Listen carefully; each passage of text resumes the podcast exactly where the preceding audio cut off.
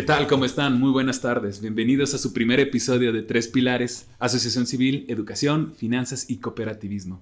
Me presento, el burro por delante. Mi nombre es Carlos Eduardo Casarrico, que mis apellidos no le hacen justicia a mi estatus, no tengo casas y no soy tan rico. Soy el presidente de esta hermosa asociación.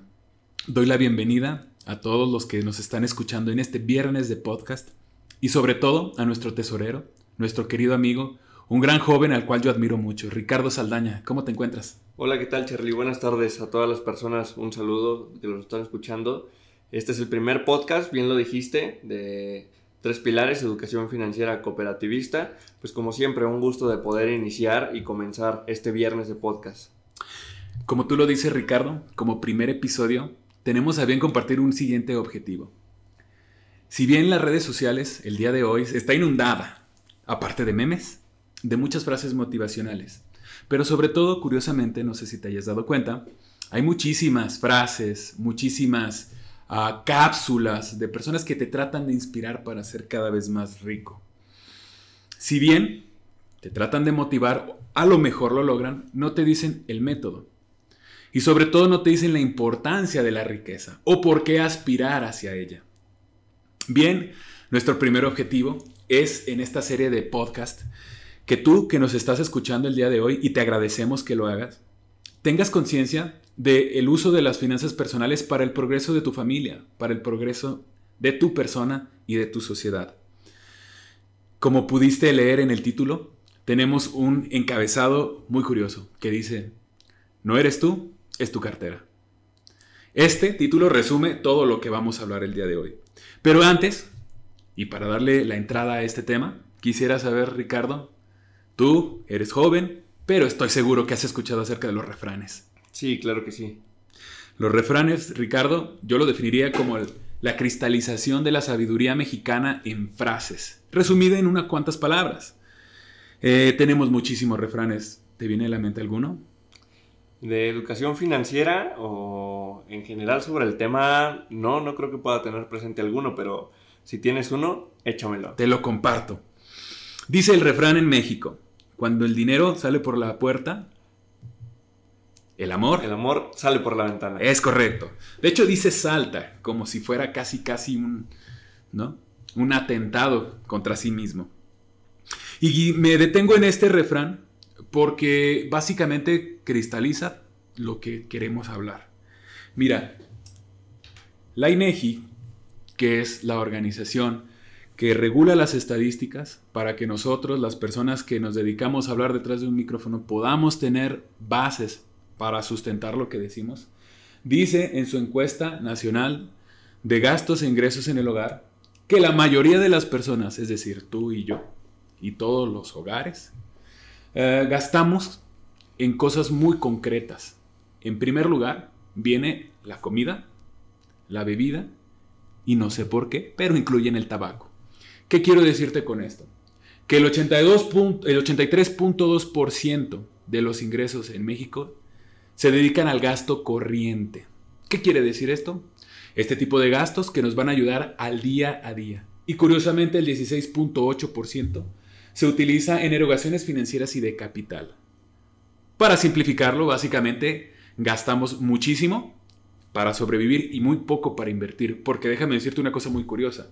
Dentro de las erogaciones financieras y de capital se encuentran ah, transacciones destinadas a la compra de bienes inmuebles, inmuebles e incluso también para la renta de tu hogar o incluso para también la mejora. Es decir, dentro de la estadística, si tú arreglaste esa puerta que nunca has arreglado, si le pusiste un ladrillo más a esa pared que quedó inconclusa, entra dentro de la estadística. ¿Por qué tomamos a cuenta todo esto? Porque básicamente todo mexicano está luchando por sobrevivir. Y es tan así que el mexicano básicamente tiene refranes que estos no son sabidurías y son dichos populares, como no me alcanza, eh, no tengo suficiente, el dinero voló de mis bolsillos, lo cual es una irrealidad. Y eso deviene, Ricardo, en una serie de muy malos hábitos. Todo ese tipo de palabras, lo que externa nuestro ser a través del lenguaje, refleja lo que hay en nuestro interior, para bien o para mal. Y bueno, la estadística nos dice pues que estamos luchando para sobrevivir, que no hay una planeación de los gastos como tal y que la mayoría de la gente no ejecuta un presupuesto. Estamos hablando de herramientas muy básicas.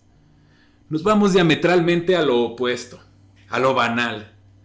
Mira, Ricardo, yo sé que tú tienes redes sociales. De hecho, te sigo y así continuamente estoy viendo tus publicaciones. Tienes contenido muy interesante. Pero estoy seguro que sufres de un fenómeno muy curioso. ¿Sabes del cual estoy hablando? Sí, tengo una pequeña idea de qué puede estar hablando, pero dime, dime y a ver si coincidimos. Vamos a ver si estamos en la misma página. Mira, tú eres un joven trabajador, estudioso y además tienes una relación conocida por todos. Por cierto, un saludo a Alejandra. Yo sé que cada vez que ustedes salen de una manera muy saludable, tienen a bien registrar su salida para que la gente esté al tanto de que siguen siendo una pareja, de que se la pasan bien. Y yo sé que tú eres una persona que está enamorada, eres una persona entregada, eres una persona comprometida. Pero este es el curioso fenómeno. Cada vez que posteas una fotografía con tu querida y amada novia, la caja de comentarios se inunda de pequeñas argollas con diamantes. Básicamente, Ricardo, tus posts se vuelven la joyería digital de Facebook o de Instagram. Tienes razón, tienes razón, Charlie. Siempre es muy común que al subir una foto con mi novia en mis redes sociales, mis amigos en modo de broma publiquen ahí un anillo haciendo referencia a que pronto me case. Eh, una broma sin duda, porque es algo que yo no tengo contemplado ni en uno ni en dos años. Ya a largo plazo veremos si Dios y nuestra relación sana lo permite. Pero por el momento es algo que no contemplo. Es muy interesante, sí, tengo amigos que ya se casaron a esta edad, pero como te digo, no entra en mis planes eh, por el momento, no entra en lo que quiero hacer a corto plazo. Y pues bueno, al menos un fenómeno más que entra para un poco de risa eh, del día a día viendo cómo mis amigos se divierten con mis publicaciones. Ahora, tienes un hater, o podríamos decir, tienes un negrito en el arroz que comenta lo contrario, con iconos, con palabras o con algunos gestos. ¿Quién es esa persona? Pueden ser todos, y especialmente tú. Especialmente tú eres el que inicia toda esa esa cadena de anillos que comienza a, tirar todas mis publicaciones de Facebook. Mira, y lo hago con un propósito. No es porque odie el amor, porque de hecho estoy casado y profundamente enamorado. aunque el amor muta. El amor se transforma cuando te casas. Pero te voy a decir por qué hago esa serie de, de acciones digitales y virtuales. Es porque se toma a broma, Ricardo. Se toma a broma el matrimonio. Y déjame decirte algo muy curioso. El matrimonio, al menos desde mi punto de vista, y debería ser el de todos, el matrimonio es un proyecto. Es un proyecto que necesita que se regulen los recursos, que se destinen apropiadamente y que además se tenga conciencia de que estos recursos ya no, no, no, solamente son para ti, son para la familia, son para un proyecto. Es decir, imagínate, el día de hoy vas y compras una franquicia. Así nada más porque te dijeron en Facebook. A lo mejor ya no te pusieron una argolla, te pusieron una casita con un negocio. Vas, compras tu franquicia y la pones mañana. Haces bombo y tarola en las redes sociales. ¿Y qué pasa? Que a lo mejor ya no tienes dinero. ¿Qué pasa cuando no tienes dinero en un negocio? No, definitivamente va a quebrar. Va a quebrar, exactamente. Y aquellas personas que están contigo, ¿qué es lo que va a pasar?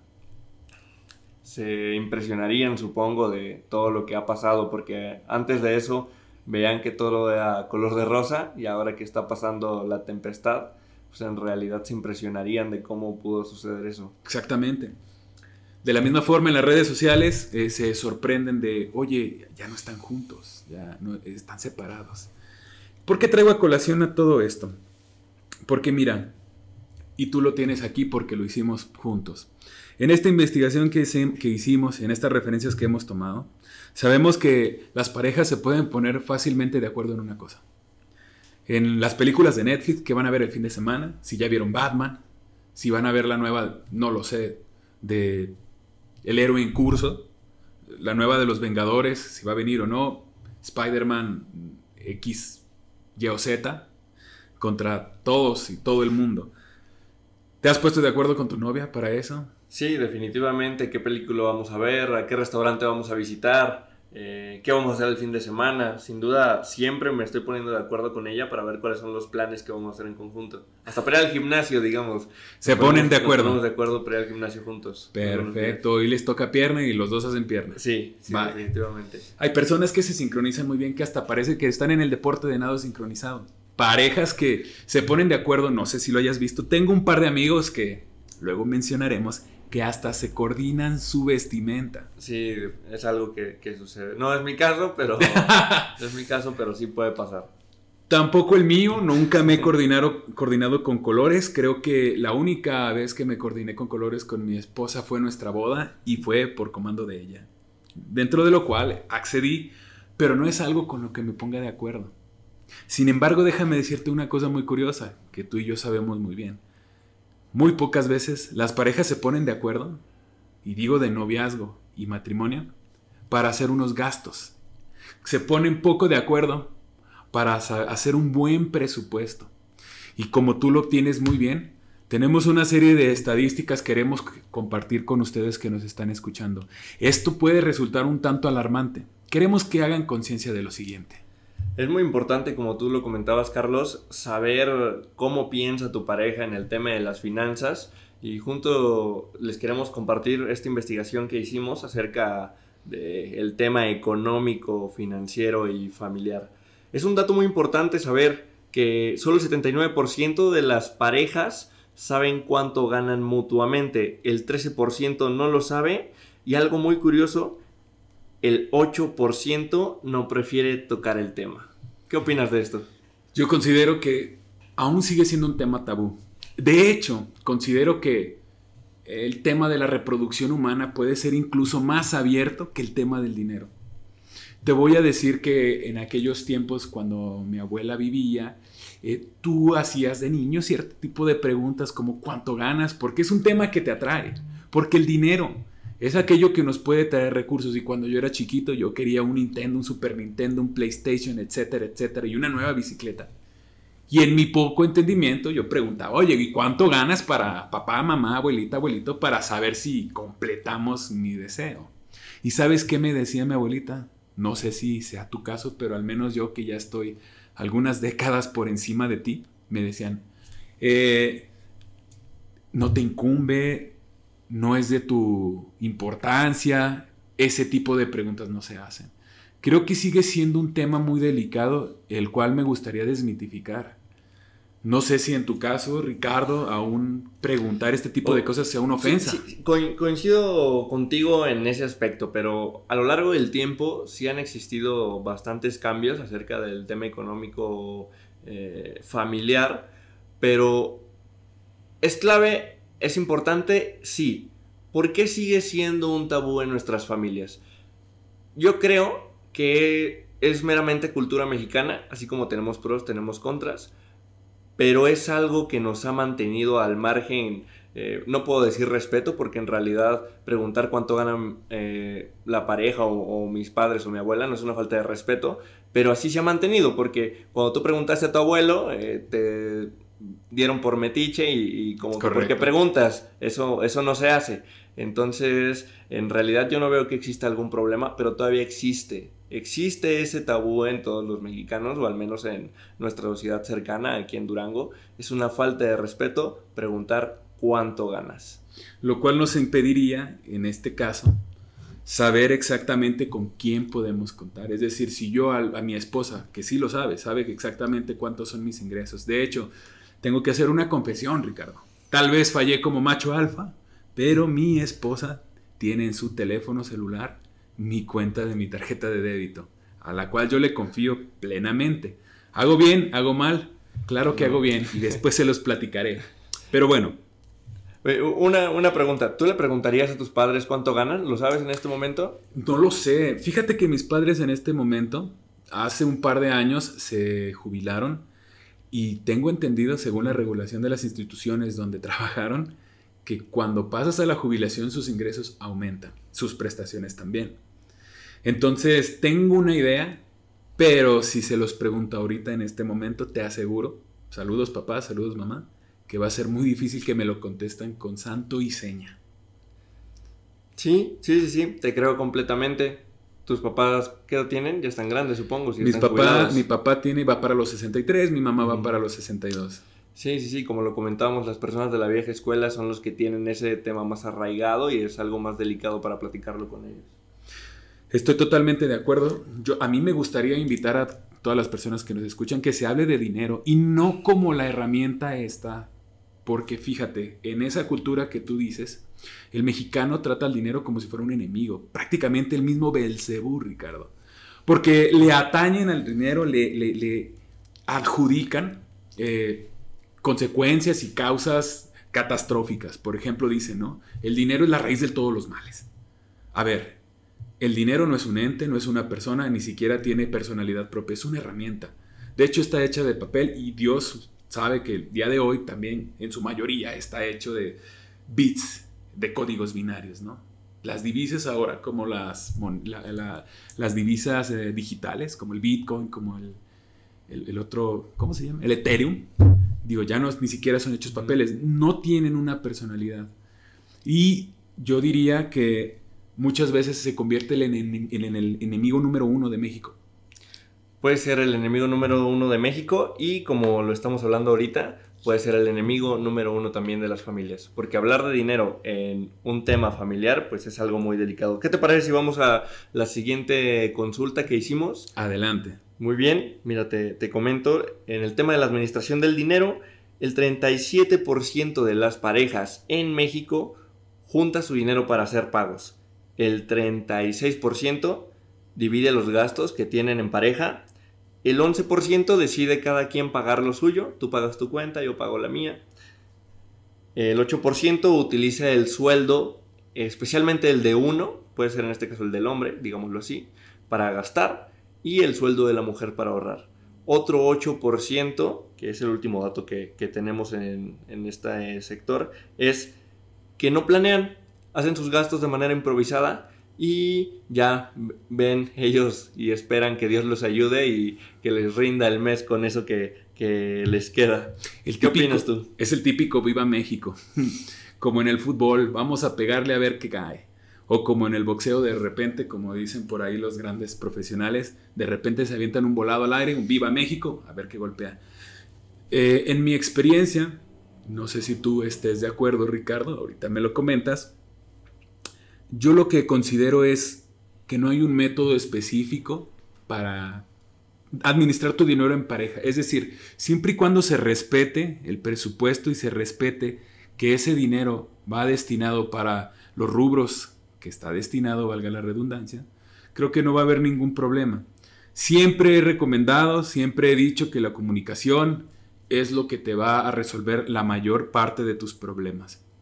En este caso hay personas que comparten su dinero, hay personas que juntan las cuentas y hay personas que prefieren tener su presupuesto destinado, tú pagas el gas, yo pago el agua y mientras lo pagues y lo sigas pagando, lo que te reste, pues eso es para ti.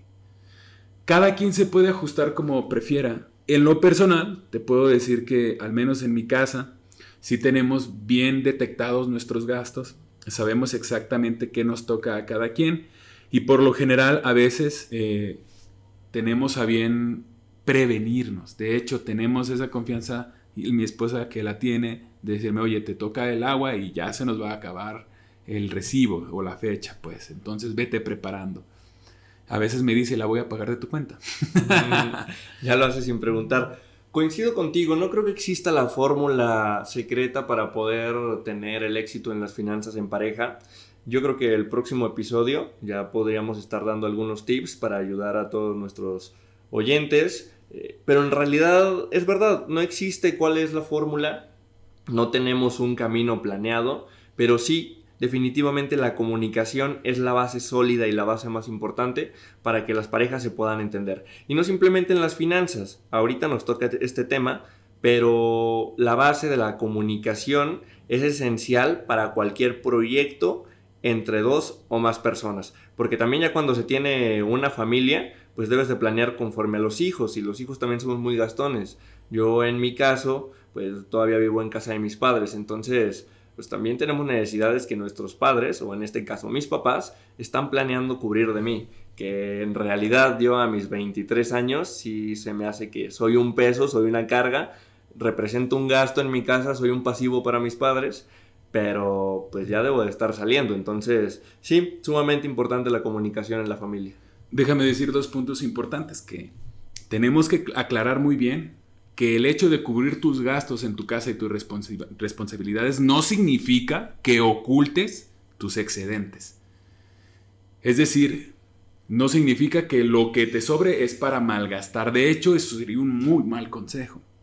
Uno de los grandes consejos que podemos dar es, si tienes esos excedentes, sí comunícalos y sí destínalos. Si no, en pareja, al menos que tu pareja sí sepa exactamente qué es lo que estás haciendo con tu dinero. ¿Por qué? Porque ese es otro problema. El ocultar cosas es una falta de comunicación, lo cual sería contrario a nuestro primer consejo. Y déjame decirte otra cosa, Ricardo, con respecto a lo que mencionas de tus padres. Tus padres están orgullosos de ti, conozco a tu papá, sé que habla muy bien de ti, cada día que me lo topo en la calle, me habla muy bien de ti, está orgulloso de ti. Y déjame decirte una cosa, que si bien es cierto, podría decirse contablemente que los hijos podemos representar un pasivo, somos un activo en el espíritu de nuestros padres. Nuestros padres se realizan a través de los hijos. Cada vez que tú tuviste a bien tener un éxito, tu papá, tu mamá estaban llenos de alegría. Y eso sí que no lo puede comprar el dinero. Ese sería tema para otra ocasión. Pero estoy seguro que cualquier padre se realiza a través de los hijos. Sin duda hablar de dinero es desmenuzar muchísimos temas, pero impresionante lo que toca Charlie, porque tienes razón, hablar también de un tema familiar, los éxitos de los hijos, los éxitos de los padres, porque actualmente mis papás todavía están estudiando los dos, entonces cada éxito que logran, pues es un éxito familiar que nos enorgullece muchísimo y hace crecer también nuestra comunicación. Totalmente de acuerdo. ¿Te parece, Charlie, si vamos por ahí a la próxima, a los próximos datos que tenemos para seguirle dando agilidad a todos nuestros radioescuchas? Adelante, totalmente de acuerdo. Muy bien, mira, te lo menciono. Nuestra, nuestra encuesta de la revista Forbes nos señala que el 86% de los hombres sí le dice a su pareja cuánto gana, mientras que en comparación el 76%, el 76 de las mujeres eh, no lo hace. ¿A qué crees que se deba esto? ¿Por qué las mujeres no, comentan cuánto ganan? Tendría una explicación muy empírica, pero vamos a, ver si es posible. Eh, yo lo que creo es que el hombre es muy malo para poder guardar una mentira. Somos pésimos. O tal vez para poder ocultar cosas. De hecho, tenemos una memoria tan flaca a corto plazo que sería muy difícil poder sostener a largo plazo qué hicimos con el dinero. Ese es de manera muy empírica y jocosa. En realidad, no podría inferir exactamente el por qué. Porque no tenemos los hombres ninguna cualidad extra. Es decir, no por tener los genes XY somos distintos. Es decir, no somos a una persona más honesto, tenemos más valor por ser hombres, por supuesto que no. Considero que debe de haber una explicación a la cual tendremos que indagar para poder responderla dentro de nuestras redes sociales y tal vez eh, tratarlo de manera específica. Ricardo, ¿tú tendrías una explicación certera? ¿Alguna idea? Mm, no, no creo que exista alguna explicación, pero sí un tema social y cultural. Las mujeres, eh, sin irnos a, la esquina del feminismo o el machismo, las mujeres por mucho tiempo fueron sobajadas, así lo dice la historia y la cultura, por el hombre el hombre en realidad tenía el control eh, del hogar, lo tenía en, un espacio como, o, me refiero a, lo tenía como de, él era paternal, él era el que cubría, él era el que acogía, pero la mujer era la encargada de la casa. Se, se dice mucho que antes el hombre le daba a la mujer todo el dinero, el chivo, el chivo de la semana para comprarlo y conozco todavía personas que ya de edad adulta que le dan completamente lo que ganan a su esposa y la esposa lo administra. Correcto. En este caso, pues ellas también algunas son amas de casa, pero cuando la mujer comienza a trabajar, pues la mujer se va adquiriendo de sus propios bienes y nada más el hombre comparte para alimentar el hogar y la mujer yo creo que así lo pienso yo, tendríamos que investigar más. La mujer, el dinero que gana ella, pues lo utiliza para el gasto corriente. Tal vez puede ser en este caso, yo lo, he visto. En mi familia no, no pasa. Mis papás comparten los gastos y mi mamá también eh, apoya mucho en el tema de, de la casa entre los dos ahí se van moviendo y le van apostando y nos van dando dinero a todos, pero aún sigue existiendo. Eh, las mujeres con el dinero que les sobra de la semana pues lo guardan y ellas, unas mujeres muy inteligentes lo ahorran, lo invierten, pero hay otras mujeres que no sabemos qué hacen con ese gasto de, de que es lo que sobra y al igual con los hombres porque decimos que el hombre le da el chivo a la mujer, pero ¿cómo sabemos si es todo? Es correcto. ¿cómo, sabemos si en realidad el hombre está diciendo la verdad? Además, por otro lado, no quiero caer en el sincericidio, pero sabemos que el hombre también, pues lo gasta en cosas que no son necesarias. y es entonces que la mujer, a lo mejor probablemente tiene que ocultar eh, lo que gana para que el hombre no diga, ah, mira, tenemos excedente, me voy a ir por unas cervezas. Sí, completamente de acuerdo. Nos volvemos totalmente imprudentes cuando nos sobra. Es más, pecho palomo, hasta nos sentimos tocados por Dios mismo cuando tenemos mucho dinero. El rey Midas nos queda corto cuando tenemos la cartera llena. Pero bueno, podríamos abundar esto después. Tendríamos que investigarlo. Te voy a pasar otro dato, Charlie, a ver qué opinas de esto. Y es, es algo sumamente sorprendente. ¿Qué te parece? Tres veces a la semana en promedio las parejas discuten por un tema de dinero. Tres veces a la semana. Tres veces a la semana. A ver, haciendo cuentas. ¿Cuántas semanas tiene el año? Tiene 51, 52. 52, 52, semanas. Semanas. Si estamos hablando 3 por 5, 15, 152 por 3, 6, 156 días en pleito al año. Sí, un poquito menos de la mitad del año hay problemas económicos en la casa esto es una locura, Ricardo. Podríamos decir que una, un, poco más de una cuarta parte del año hay discusión en la casa por un tema económico. Es una cifra impresionante, se los compartiremos en el link, es una, es una encuesta que se hizo de la revista Forbes, eh, pero sí, es impresionante. Es decir, te amargas la vida casi un tercio por temas que se pueden resolver con la comunicación, con la apertura y la planeación. Pues sí, sí. Y definitivamente a veces tenemos la excusa de, del no alcanza, no alcanza el dinero. Y fíjate algo muy curioso. Hace poquito mi hermano Ricardo, al cual le mando un saludo, tomó protesta como el presidente del Colegio de Licenciados en Administración en Durango. Decía algo muy importante. La planeación es algo muy empírico. Todo mundo podemos planear, no solo los administradores. Pero fíjate lo curioso, todo mundo podemos planear y todo mundo podemos comunicarnos. Y aún así tenemos casi un tercio o un poco más al año, molestos, estresados. Fíjate, y no es de sorprender que entonces haya problemas de salud a raíz del estrés, a raíz de esta mala vida, a raíz de problemas psicológicos. O, un problema en la relación, un problema de amor. ¿Tú ahorita, en este momento, te sientes frustrado por un tema económico? En realidad no. Creo que muchas de las veces eh, mis problemas, al menos en la casa, es porque no nos podemos poner de acuerdo ya que tenemos un recién nacido y no es que representen problemas, pero es un cambio muy brutal que a veces nos cuesta ajustarnos. Eh, pero por problemas económicos, ¿no? De hecho, de tal manera, que esto es un consejo que después voy a decir, la planeación de la familia, que nosotros sí la tuvimos, fue mano a mano con los seguros médicos. Entonces, a la hora de que nacieron mis hijos, no hubo problemas económicos. Y este consejo se los voy a dar después, con todo gusto, o nos lo pueden preguntar directamente aquí en el podcast o en las redes sociales que tenemos en Facebook, que es Tres Pilares, o Instagram, que tenemos igual también Tres Pilares. Pero un tercio de tu vida estresado por problemas económicos o con tu pareja, qué locura. Es más fácil decirle a tu mujer, es más fácil decirle a tu hombre, vamos a ponernos de acuerdo Esto sin duda es un incentivo para todos aquellos que no se han casado y no han tenido hijos. Ya, ya vieron, el principal índice de problemas en la casa puede ser un tema económico, entonces antes de casarse pues piénsenlo dos veces. Ahí, tres días a la semana, van a estar un poquito angustiados o van a estar peleando con su pareja por, por dinero. Entonces, pues bueno, yo creo que también es, depende un poco de, de la relación que se tenga con la pareja, ¿no? Tú ya nos diste unos cuantos consejos, pero lo comentábamos antes, sí existe aún en México y en nuestra actualidad que el tema del dinero es un tabú. Y comenzando por un tema tan complicado, pues ahí ya se vienen los problemas en el hogar. De hecho, dentro de la misma encuesta, Ricardo, dice que 7 de cada 10 parejas está a punto de separarse por problemas económicos. Es decir,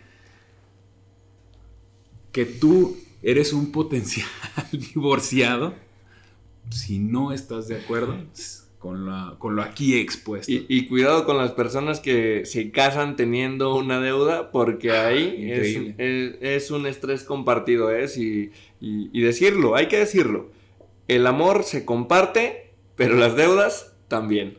Entonces, al momento de casarse, vas a dormir también con esa persona que ahí está endeudado en el banco, está endeudado en alguna caja, está endeudado con alguna persona y es un estrés completo. Ahora que lo mencionas, mira, el día que te vayas a casar, que me invitas a la boda, voy a ser tu padrino a ver de qué, pero no de podcast. Ese día, eh, el día que te vas a casar en el civil, eh, vas a verificar que hay una casilla muy importante dentro de un papel, donde te va a preguntar la jueza si te quieres casar por bienes mancomunados o bienes separados. Y fíjate, muy curioso, antes decir que estabas casado por bienes separados era, ¿cómo puedes ser tan insensible? ¿No quieres a tu esposa? O porque eres una persona, te quieres separar de ella, estás pensando en no unirte de por vida. Y en realidad yo sí lo hice por bienes separados, pero te voy a decir por qué. Si yo como persona tengo problemas financieros, tengo problemas de deudas, yo no heredo esos problemas a mi esposa. Ahora, si los tengo en bienes mancomunados, esas deudas se pueden pasar a mi esposa. Yo puedo ser un total irresponsable si estoy en bienes mancomunados y la deuda se va a compartir, lo cual me parece bastante injusto. Yo lo hice de esa manera, no tanto porque tenga planes de separarme, sino en el dado caso de que mis emprendimientos no funcionaran, que por cierto uno de ellos no funcionó, esa deuda, si se incrementaba, esos problemas, si se acrecentaban, no pasaran a mi esposa y por ende tuviéramos todavía un pequeño respiro para la familia. Si nos vamos al tema legal y al tema empresarial, un matrimonio es la constitución de una sociedad entre dos partes. De hecho hay un contrato y se llama contrato nupcial. Entre dos partes y ahí es donde tú decides el porcentaje que va a representar esa unión entre dos socios, llamémoslo así. Pero qué gran tip, un muy gran tip. Hay que dejar de lado el amor y hay que poner la realidad en un tema de tranquilidad también, porque, pues bueno, hablar de dinero, ya lo comentamos, es hablar de un tema escabroso. Y no porque sea algo delicado, sino que también las personas tienden a molestarse cuando no les parece eh, algo en el aspecto económico. Nada más se, no, no hay diálogo en, en, el dinero. Sabemos que no hay que hacer negocios con amigos y si se hacen, pues hay que tener mucho cuidado porque son los más delicados. Es correcto. La experiencia nos ha dicho que la amistad no refleja el compromiso. Es un tema muy delicado que tendríamos que tratar en otra ocasión, uno de tantos, pero efectivamente, en el amor también es complicado.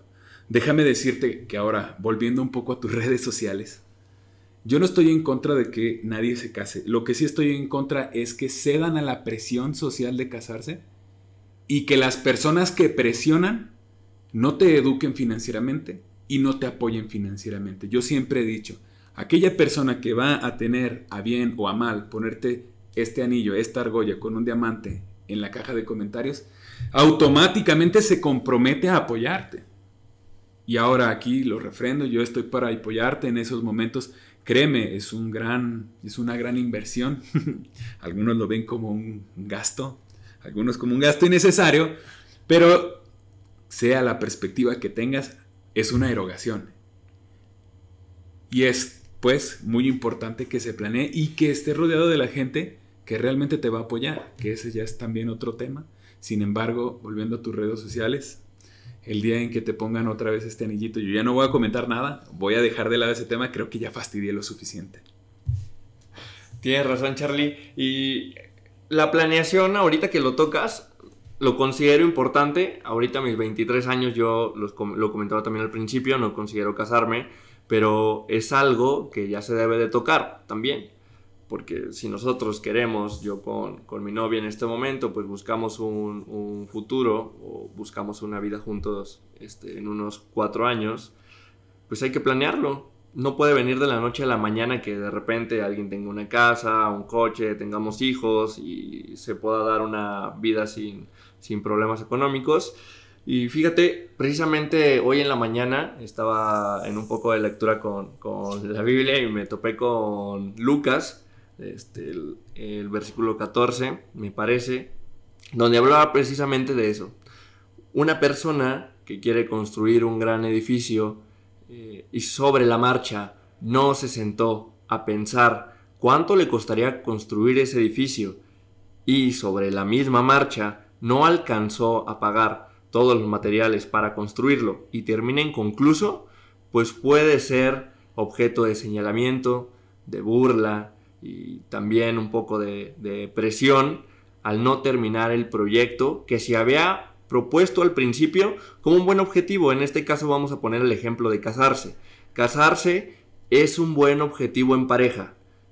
Lo que está mal es la previa planeación que se ignora por dejarse llevar por el amor. Esto, ¿a qué se resume? Todas las personas queremos una vida de, colores, una vida donde no falte nada, donde estemos todos completos en lo económico, en lo material, en lo espiritual, pero nos saltamos el tema de la planeación.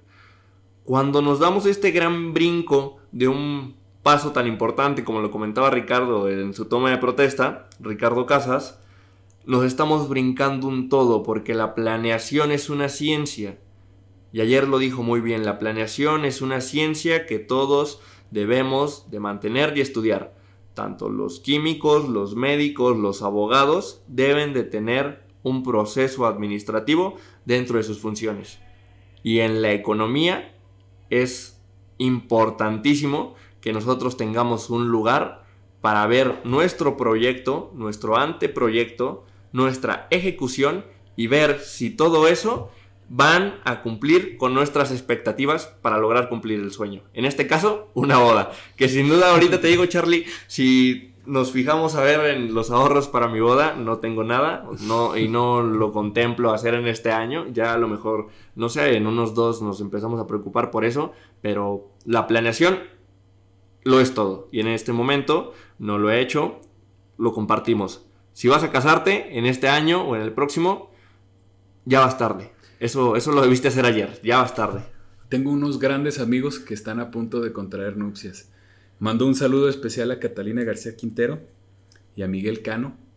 Grandes amigos que ellos han planeado su boda de manera espectacular. Asimismo, mi gran amigo Luis Alberto Luna Guzmán y su novia Julieta, que también están por casarse. Les mando un gran saludo. Espero que no hayamos influido de nada en su decisión. Solamente son unas precisiones muy importantes porque el matrimonio, como reiteramos, es un proyecto de vida.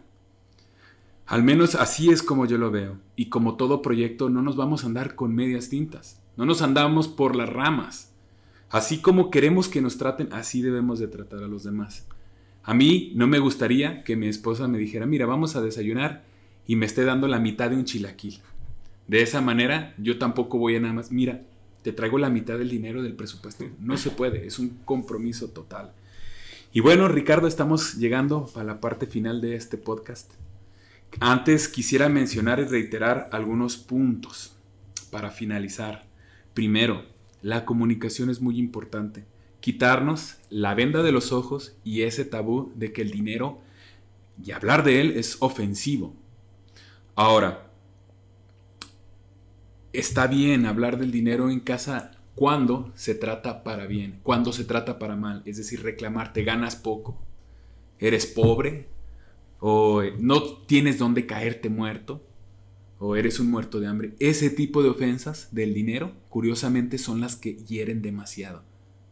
Entonces, cuidar mucho tus palabras, cuidar cómo te expresas, no ser ofensivo, pero sí estar abierto a tratar los temas del dinero. Tú como contador, Ricardo, estoy muy seguro que sabes qué es elaborar un presupuesto. Sí, sí, sí. Importante, igual, la elaboración de un presupuesto mensual o quincenal en pareja es sumamente importantísimo. ¿Por qué? Hay que ver cuántos son los ingresos de los dos, cuáles son los gastos en conjunto, cuáles son los gastos por separado y muy importante y hay que mencionarlo, el ahorro debe de ir dentro de los gastos, porque siempre, siempre, siempre se termina ahorrando lo que te sobra. Es correcto. Añadiría también que los mexicanos somos gente de bien, pero somos gente que nos gusta comer bastante, porque según la encuesta nacional de ingresos y gastos del hogar, un gran rubro de esas erogaciones de gasto corriente es comer fuera, no en la casa. Y eso es un gasto terrible para tu cartera, porque se incrementa demasiado tu gasto cuando pudieras evitar eso con una buena planeación de tu súper. Ahora, quiero hacer una recomendación.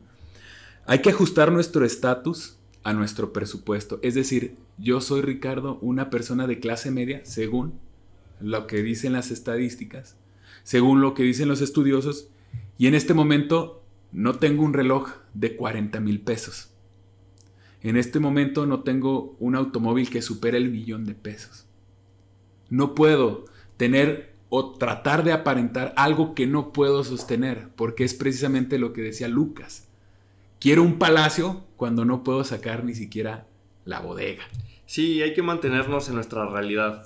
Es también una, una, locura que ahorita vemos por las redes sociales, ya que estábamos tocando este tema, ahorita las redes sociales aparentan mucho, un estatus social que no somos y definitivamente eso nos deslumbra al mantenernos también en una sociedad tan, tan cegada de que la, la vida no es bella, las redes sociales sí, porque muestran una imagen o una percepción del momento feliz, de un momento fantasioso en el que viven las personas. Pero no todos están obligados a estar en esa vida de lujos, a que vemos ya que un niño de 13 años ganó miles de pesos con una aplicación y que en el Forex y todo ese rollo. O sea, no, hay que mantenernos en una realidad. Nuestra realidad también aquí geográficamente en Durango vemos las oportunidades como son, el nivel de vida como es y lamentablemente es bajo.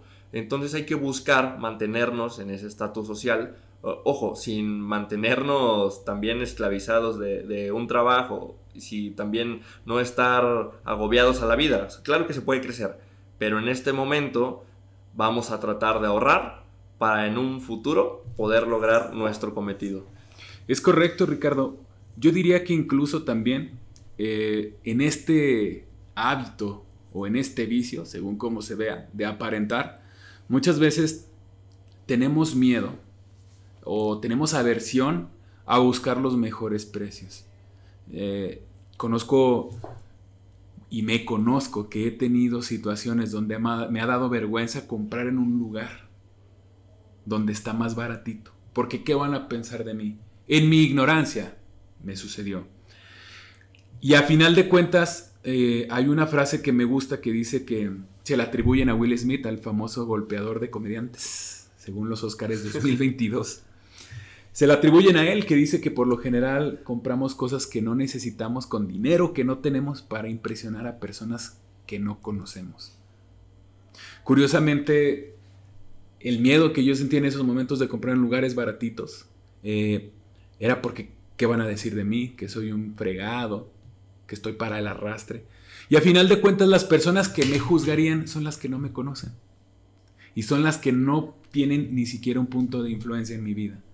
Sería muy importante pues también saber que no está mal buscar descuentos, no está mal buscar ofertas, no está mal buscar productos sustitutos.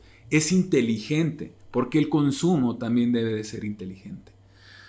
Importante es decirte que ahora que nos escuchas, si aspiras a algo, ah, que se nos ha dicho que los aspiracionistas tienen una connotación negativa según el discurso de un famoso político, déjame decirte que no, aspira a mejorar, aspira a lo mejor, pero siempre teniendo en cuenta que planear y administrar es buscar los mejores recursos.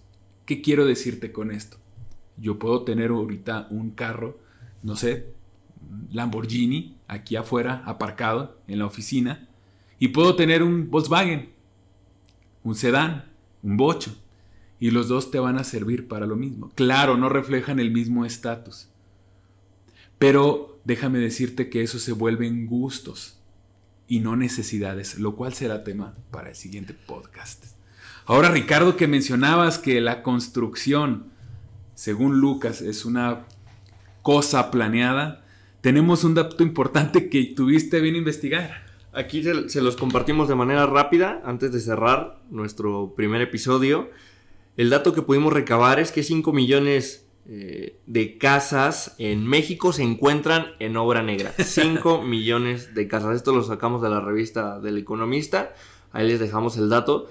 Y es muy común, yo creo, ya es muy normal toparnos hasta en el mismo centro de la ciudad, toparnos una casa en obra negra terminada, hasta nos topamos con esa, esa casa que sorprendentemente tiene una puerta hacia la nada porque nunca se terminó de construir ahí la terraza, entonces es muy común y ahí nos preguntan los niños chiquitos, oye, es que por qué tiene una puerta hacia la nada? Pues ahí déjenme decirles que tal vez iba una terraza u otro cuarto, pero la economía ya no alcanzó. O por qué los castillos de las casas todavía están hasta dos, tres pisos arriba por si me toca construir un segundo o tercer piso, ¿no?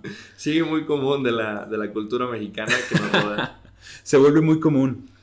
Efectivamente, damas y caballeros, estamos llegando al final de este precioso podcast, un proyecto dentro de lo cual nos sentimos muy orgullosos de compartir con ustedes. Agradecemos que tengan su tiempo para escucharnos. Esperamos que estos minutos que han estado escuchándonos hayan servido para acompañarlos en sus labores diarias, ya sea que estuvieran trabajando, lavando los trastes, realizando la lavadora de la casa, compartiendo, eh, no lo sé, corriendo con su perro, dando un paseo por la calle. Agradecemos muchísimo su tiempo. Quisiera también, Ricardo, agradecerte a ti por estar aquí conmigo. Eh, siempre puedo confiar en ti, sé que tengo un amigo contigo y agradecer a todos los que han ayudado a que este proyecto salga adelante, principalmente a mi amigo José Luis Rodríguez Avilés, a Ernesto Rico Hernández, a la institución Genera Servicios Financieros Cooperativistas, a nuestros amigos de Paseo de la Sierra Durango Desarrollo Campestre y a todos aquellos que nos han escuchado el día de hoy. Les agradecemos infinitamente. Recuerda, tal vez no seas tú, tal vez te cortan, tal vez te finiquitan por tu cartera.